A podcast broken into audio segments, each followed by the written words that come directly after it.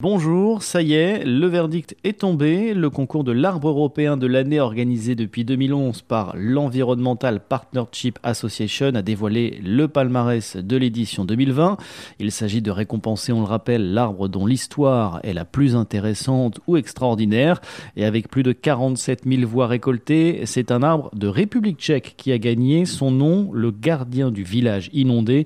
Il s'agit d'un pin sylvestre vieux de 350 ans devenu le souvenir du village noyé de Chulobin, un village qui a cessé d'exister suite à la construction d'un barrage.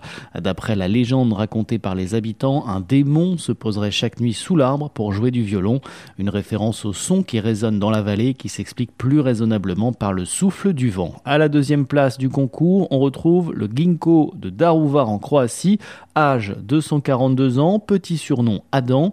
Cet arbre a grandi avec la ville qui l'entoure et se distingue par sa circonférence particulièrement étendu.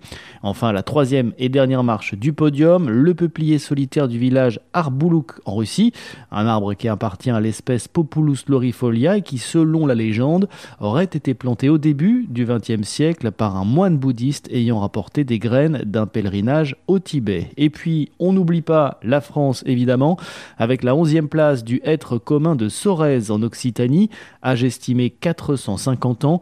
Il s'agit là du plus vieil arbre du massif de la Montagne Noire.